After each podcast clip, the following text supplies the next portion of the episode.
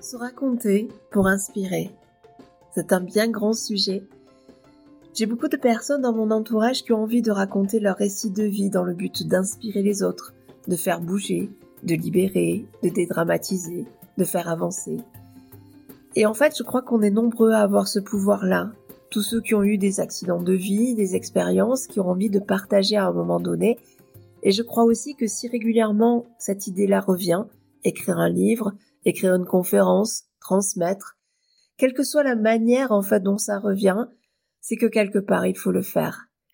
Et j'allais presque dire de manière ironique, et ça je le dis souvent, si on a ce super pouvoir de faire changer les choses, de dédramatiser, de rendre heureux des personnes, même si c'est une personne, eh bien ne pas le faire c'est un peu égoïste. Moi ce que j'aime c'est contribuer, contribuer à ce que les gens avancent par mon expérience de vie, par mes réflexions, par ma vision, et ça ne convient pas à tout le monde et c'est ok pour ça. Mais avant de transmettre, de se raconter pour inspirer, je pense qu'il faut se poser plusieurs questions. La première, c'est ben, pourquoi moi finalement? Parce qu'avec euh, cette euh, question-là arrivent beaucoup de d'éléments comme le syndrome de l'imposteur, l'humilité. Oui, mais moi ce que j'ai vécu, il y a plein d'autres personnes qui ont vécu. Euh, ce que j'ai vécu, il y a plein d'autres gens qui le racontent, etc. Donc c'est important de savoir ce pourquoi moi, pourquoi je suis apte à raconter quelque chose, pourquoi je suis apte à contribuer à, faire avancer euh, certaines personnes. Donc ça c'est vraiment un travail qu'on fait dans mes accompagnements, c'est la première pierre euh, angulaire sans laquelle il ne se passe rien. C'est aller creuser ce pourquoi moi, cette différenciation, qu'est-ce qu'on a vécu, qu'est-ce qui fait que aujourd'hui on est en capacité de le transmettre? Souvent ce sont euh, j'allais dire inférieur entre guillemets, mais c'est surtout, euh, par exemple, on dit oui, mais par exemple, moi je ne suis pas expert de la transformation, j'ai vécu ça, mais il y a des personnes qui ont étudié pendant 20 ans ce sujet, etc. Alors pourquoi moi je serais apte à transmettre? Eh bien, j'ai envie de dire, si tu es à 40, c'est génial, parce que ça veut dire qu'à un moment donné, tu as été à 5, puis 10, puis 20, puis 30, puis 35, et aujourd'hui tu es à 40. Et le fait de vouloir te raconter, ça va forcément faire grandir ce, quota, ce pourcentage. Ça veut dire aussi qu'il y a des personnes qui, aujourd'hui, vont être dans la situation où tu étais il y a deux ans, il y a un an, il y a dix ans. Elles vont être au niveau 5. Et elles auraient peut-être besoin que quelqu'un leur tende la main et leur explique ce qui va se passer, quel est le parcours, les épreuves à traverser. Parce que plus c'est clair, en fait, plus c'est facile. Si je vais dans l'inconnu, ça fait super peur. Je suis angoissée, je ne sais pas où je vais, je vais perdre du temps, etc. Si quelqu'un me montre un chemin qui sera le sien, qui ne sera pas le mien, mais en tout cas ça va m'inspirer, ça va me faire gagner du temps. Je pense notamment à Péroline, euh, dont je vous conseille le podcast qui s'appelle Histoire de sein, qui à 33 ans a appris qu'elle a eu un cancer du sein. Donc elle est en, cours de, de, chimio, elle est en cours de traitement. Euh, et elle partage en fait son parcours. Elle, partage même la première fois où elle a reçu l'information, où elle a appris qu'elle avait un cancer. Et pourquoi c'est important cette transmission? Bah tout simplement parce qu'il y a des personnes aujourd'hui, demain, dans la semaine prochaine, qui vont apprendre qu'elles ont un cancer. Et comment ça gère ça? Et en fait, si quelqu'un a déjà passé le chemin et nous dit, ben moi je l'ai géré comme ça, c'est ma manière de faire, bah peut-être que ça peut être une manière qui peut nous aider à euh, anticiper ce qui va se passer. Donc si tu as ce super pouvoir-là, et encore une fois, je pense que si on y pense, c'est qu'on a ce super pouvoir-là, c'est aussi ce, aller creuser ce pourquoi moi, cette différenciation, ce que tu as à apporter. Et bien entendu, à qui tu as à l'apporter. Quelle est ta cible, entre guillemets, j'aime pas ce mot-là, mais quelles sont les personnes qui ont vécu ou vont vivre la même chose que toi, et donc à qui tu vas pouvoir contribuer à ce que leur vie soit plus légère. Donc, euh, est-ce que c'est celles qui souvent, ce sont celles et ceux qui nous ressemblent il y a dix ans, cinq ans, deux ans, qui sont au début d'un parcours que nous on a passé. Euh, et à travers ça, ça oblige aussi à faire une introspection, à revoir sa vie, mais sous un angle différent, sans se juger, mais juste en essayant d'isoler les moments scintillants, les moments difficiles, les épreuves, mais aussi les joies, euh, les défis, qui ont fait qu'on en est là aujourd'hui. Et ça, ça fait du bien, tout simplement. On peut être fier de soi, d'où on en est, grâce à cette introspection-là. Et puis se dire aussi pourquoi je vais me dire que je suis experte moi, pourquoi je parle d'audace? J'adore l'audace, j'adore oser. Mais parce que je suis, en fait, je suis une experte des peurs. J'ai eu, depuis petite, les peurs ont toujours été là, elles sont nombreuses, elles sont toujours là. Mais plutôt que de les, de ne rien faire, en fait, euh, je décide. Et j'ai décidé depuis des années que elle ne, elle serait là, ok, mais moi je ferai ma vie. Et donc j'avancerai. Et du coup, je me suis poussée à oser des choses parce que justement j'avais peur. Si j'avais pas eu peur, j'aurais rien osé. Et du coup, c'est aujourd'hui pour ça que je suis une experte de l'audace parce que justement, je suis une experte des peurs. Donc, euh, essayez de voir pourquoi vous en êtes là aujourd'hui. Et quand on est toute la journée, tous les jours de notre vie, à essayer de trouver des stratégies, des moyens et des choses pour contourner les peurs, par exemple, bah ouais, je pense qu'on on devient expert et qu'on n'a pas à en rougir. Donc j'espère que déjà ça, ça vous fait réfléchir et que ça vous apporte une certaine clarification. Alors certes, il y a beaucoup d'intimité, de vulnérabilité, de fragilité quand on veut se raconter pour inspirer. Mais si vous faites le zoom sur quand vous regardez des films ou que vous regardez des conférences, des, pièces de théâtre, vous lisez des romans, finalement, qu'est-ce qui nous fait bouger? Est-ce que c'est parce que la personne est super forte, qu'elle a tout réussi, etc.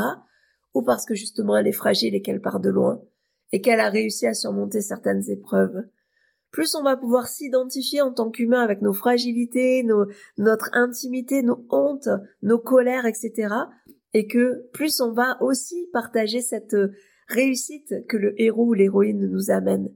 Donc oui, on va être obligé certainement d'aller creuser de l'intimité, des choses qu'on n'a jamais dit. Mais ça fait un bien fou, vraiment. Et en fait, quand on le dit, on s'aperçoit que les autres le vivent aussi, que ça libère les autres, ça les autorise moi, quand je parle dans, lors de mes conférences spectacles qui s'appellent Même pas peur, euh, je parle des peurs, puisqu'elles sont avec moi sur scène de manière très symbolique. Eh ben, en fait, ça autorise les autres à dire, ah ben oui, en fait, moi aussi j'ai peur. Moi aussi je suis angoissée, moi aussi j'ai peur de demain, moi aussi j'ai ça. Et en fait, quelque part, de l'exprimer, ça autorise les autres. Donc, euh, ne le gardons pas pour nous. Il y a plein de sujets tabous dont on ne parle pas. Et on voit que quand on arrive à délivrer la parole, on délivre aussi les autres. Donc ça, c'est vraiment super important. Alors bien entendu, il va y avoir son regard, je vais y revenir, mais aussi le regard des autres, en disant oui, mais si je dis ça, je vais être jugé par mon entourage, par les autres, par la société, et aussi par moi-même. Et euh, j'allais dire, qui vous admirez en fait, vous?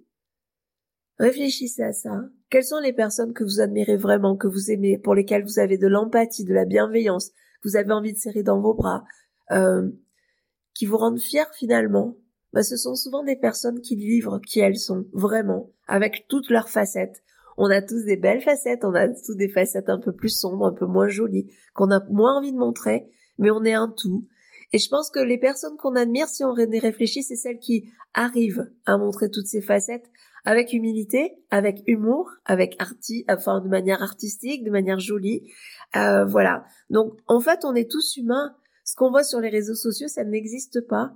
C'est vraiment quelque chose de toutes les personnes qui sont super badass, qui vont vivre une vie de rêve, etc., qui sont toujours heureux. Ben, moi, je crois que ça n'existe pas. Je crois qu'au contraire, ça appelle à pas mal de choses. Plus on a envie de montrer sur les réseaux qu'on est heureux, ben, peut-être que ça serait intéressant de creuser pourquoi on a ce besoin de montrer ça.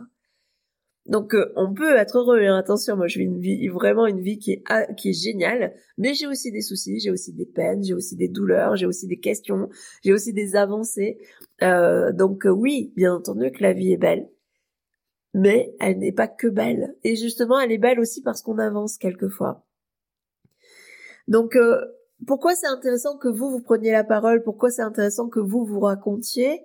Eh bien parce que c'est votre vision qui est importante, même si chacun a vécu la même chose, le même événement que vous, la perception que vous en avez et votre vision, c'est celle-là qu'on aime. Vraiment parce qu'elle doit être unique et parce que c'est la somme de vos expériences qui vont faire cette vision. Euh, souvent, moi, on me dit, oui, mais par exemple, euh, lorsque les personnes commercialisent un programme d'accompagnement, elles n'osent pas le vendre. Et pourtant, ça a de la valeur.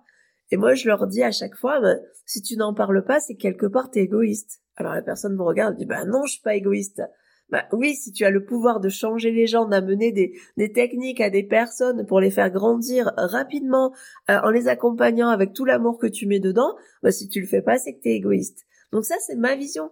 Elle ne va pas plaire à tout le monde et c'est cool pour ça parce que les personnes à qui ça va pas plaire, elles ne vont pas venir me voir et tant mieux parce que quelque part, je pense qu'on n'aurait pas la même énergie. Mais si des personnes se retrouvent en moi, ont l'impression que je parle de ce qu'elles ont dans leur tête, etc., bah à ce moment-là, on va vraiment se connecter et c'est là où c'est génial, c'est là où c'est magique et c'est là où les avancées arrivent. Donc une fois qu'on a fait tout ce travail d'introspection, c'est aussi comment je structure mon récit. Le but c'est pas de raconter sa vie en disant oui euh, moi euh, euh, j'ai passé tel diplôme à 20 ans, puis pareil à 18 ans, puis moi etc. Ça c'est insupportable en fait. C'est pas ce qu'on veut en tout cas. En tout cas pardon, ce n'est pas ce que je veux. Mais comme je vous disais c'est dans votre vie, c'est déjà isoler les moments qui sont fascinants et les épreuves scintillantes. Ça c'est vraiment même si elles sont honteuses ou si c'est un échec parce que ce qui nous intéresse, c'est finalement pas l'arrivée, échec ou réussite, et encore sur ces mots, je pense qu'on peut avoir beaucoup de choses à dire, mais c'est le chemin parcouru. Quelles sont les différentes étapes? C'est-à-dire que si demain je mets une adresse sur un GPS, moi j'ai envie de savoir par quelle ville je vais passer, euh, pourquoi je vais là-bas, etc. C'est un peu la même chose. C'est le chemin qui est intéressant. C'est le chemin qui nous fait grandir. C'est pas forcément l'arrivée. Et si vous y réfléchissez bien, je vous ai déjà demandé euh, qui on admire et pourquoi. Mais finalement, euh, dans les, toutes les émissions de destin, euh, destin de personnes, etc., ce que ça nous enseigne, c'est vraiment ce qu'on aime en fait. Sinon, pourquoi, on, pourquoi on, on, les regarderait en fait? C'est vraiment à chaque fois qu'on écoute une histoire, qu'on regarde un film, qu'on lit un roman ou quoi que ce soit, c'est cet effet miroir qui nous fait avancer c'est parce que nous, on se positionne, on s'identifie au héros et on avance avec lui. Et c'est pour ça que ça fait du bien. Donc, euh, les structures, ben, on les voit pendant les immersions, pendant mes programmes d'accompagnement à la, à la rédaction, à l'écriture de conférences spectacles. C'est soit une structure chronologique. J'aime moyen, pas forcément cette structure-là, mais ça me regarde la structure du héros, clairement, euh, le voyage du héros, euh, c'est euh, on peut enlever des phases, remettre des phases, rajouter des choses, aller creuser certaines phases, etc. Mais pour moi, c'est la structure en Occident, en tout cas aujourd'hui, qui qui est vraiment satisfaisante parce qu'on a on peut avoir très rapidement un plan quand on appréhende ce ce schéma-là mais ça peut être tout autre chose. Par exemple, moi j'ai des gens qui me contactent qui veulent écrire des spectacles en mode stand-up. Eh ben, euh, ok, ben c'est en mode sketch, c'est-à-dire que les sketchs ne vont pas forcément avoir de rapport les uns entre les autres. Même si moi j'aime toujours avoir un fil rouge et qu'à la fin on découvre qu'il y avait tout un rapport. Mais voilà. Donc il y a plusieurs structures à mettre en place, mais ça c'est vrai que euh, c'est vraiment intéressant de euh, j'allais dire de les creuser et de voir ce qui est le plus adapté à chacun de vous. Et c'est pour ça que souvent je propose des rendez-vous individuels par téléphone ou en visio pour qu'on me dise bah voilà moi j'ai vraiment envie de raconter ça et du coup qu'on puisse dire bah ta structure elle serait plutôt comme ça. Et surtout le but n'est pas de euh, de mentir. C'est plus on va être authentique, plus ça va être vrai, plus ça va vibrer. C'est-à-dire ne pas dire euh, bah ça j'ai pas envie de le dire, euh, je veux pas non, je vais enjoliver les choses. Non, ça sert à rien ou alors on écrit une fiction et c'est OK. Mais si on veut avoir quelque chose d'intimiste qui nous ressemble, etc., et qui se base sur notre récit de vie, bah moi, ce que je vous propose, c'est vraiment de, j'allais dire, de rester sur ce récit de vie-là. Donc, on a vu, ben, qu'est-ce que ça a apporté aux autres, un peu la structure, même si ça a été très rapide, mais j'ai fait d'autres épisodes et j'en referai sur la structure, euh, justement, du récit. Mais ce qui est intéressant, c'est aussi de se dire, et pour nous, qu'est-ce que ça nous apporte à nous, en fait, de le faire? Ben, déjà, ça nous fait grandir. Alors vous avez mon chien Noisette qui est en train de s'étirer en même temps, c'est pour ça que vous entendez le bruit de pattes. Qu'est-ce que ça nous apporte? Euh, Ouais, de l'amour pour soi, de la fierté de son chemin parcouru. C'est rare quand on prend le, le temps, euh, tout simplement de, bah, de faire le recul de tout ce qu'on a fait. C'est vraiment rare. Donc ça, c'est un moment privilégié de mettre aussi en exergue tous les moments qu'on a parcourus qui sont magnifiques. Parce qu'on voit souvent les moments euh, qui ne vont pas ou là on n'a pas été euh, très bon, etc. Mais voilà, ce qu'on aime aussi et ce qui est génial, c'est tous les moments où on a été magnifique et qu'on oublie parce que le lendemain il se passe d'autres choses, etc. Et on avance comme ça en regardant toujours l'avenir, mais sans forcément s'arrêter pour se dire waouh, c'est moi qui ai fait ça. Et ça, ce waouh, qui moi qui ai fait ça, bah ça fait prendre la confiance on devient fier, on, se remet dans l'estime de soi, on devient plus ancré et c'est là où on a encore plus envie de partager. Et puis euh, la fierté de contribuer et le plaisir et le bonheur de contribuer. Moi, je crois que c'est vraiment ça qui m'anime. Quand j'accompagne des personnes et que on m'a comparé à une doula, c'est-à-dire celle qui vient accoucher euh, euh, ce récit de vie, et puis bien entendu, qu'est-ce qu'on y met aussi, parce que le but n'est pas de faire qu'un récit de vie, c'est quels sont les enseignements, quelles sont les techniques pour qu'on puisse aller encore plus loin. Et moi, c'est ce que j'aime, aller plus loin. Euh, bah ouais, ça réchauffe le cœur. Il y a de quoi se lever le matin quand vraiment on apporte du sens à quelqu'un, quand on voit son regard s'émerveiller sur elle-même. Et ça, waouh. Enfin, moi, c'est ce que j'adore. Donc euh, j'espère que ça vous a apporté des pistes de réflexion. Euh, je l'ai dit euh, pendant l'épisode, mais effectivement, moi j'adore échanger de manière individuelle avec les personnes par visio, par téléphone sur leur projet. C'est peut-être aussi apporter une crédibilité par mon regard en disant bah ouais moi j'ai vécu ça mais je sais pas si c'est intéressant etc et, voilà, peut-être que ce regard-là, il est important aussi. Donc n'hésitez pas à prendre rendez-vous avec moi, en m'envoyer un petit mail ou sur Messenger ou euh, par Facebook euh, ou par mail pour ceux qui l'ont. Et, euh, et ouais, écrivez, racontez-vous. Si c'est pour inspirer, racontez-vous. Vraiment, je vous encourage à le faire et je serai en plus ravie de vous lire ou de venir vous voir. Je vous dis à très bientôt.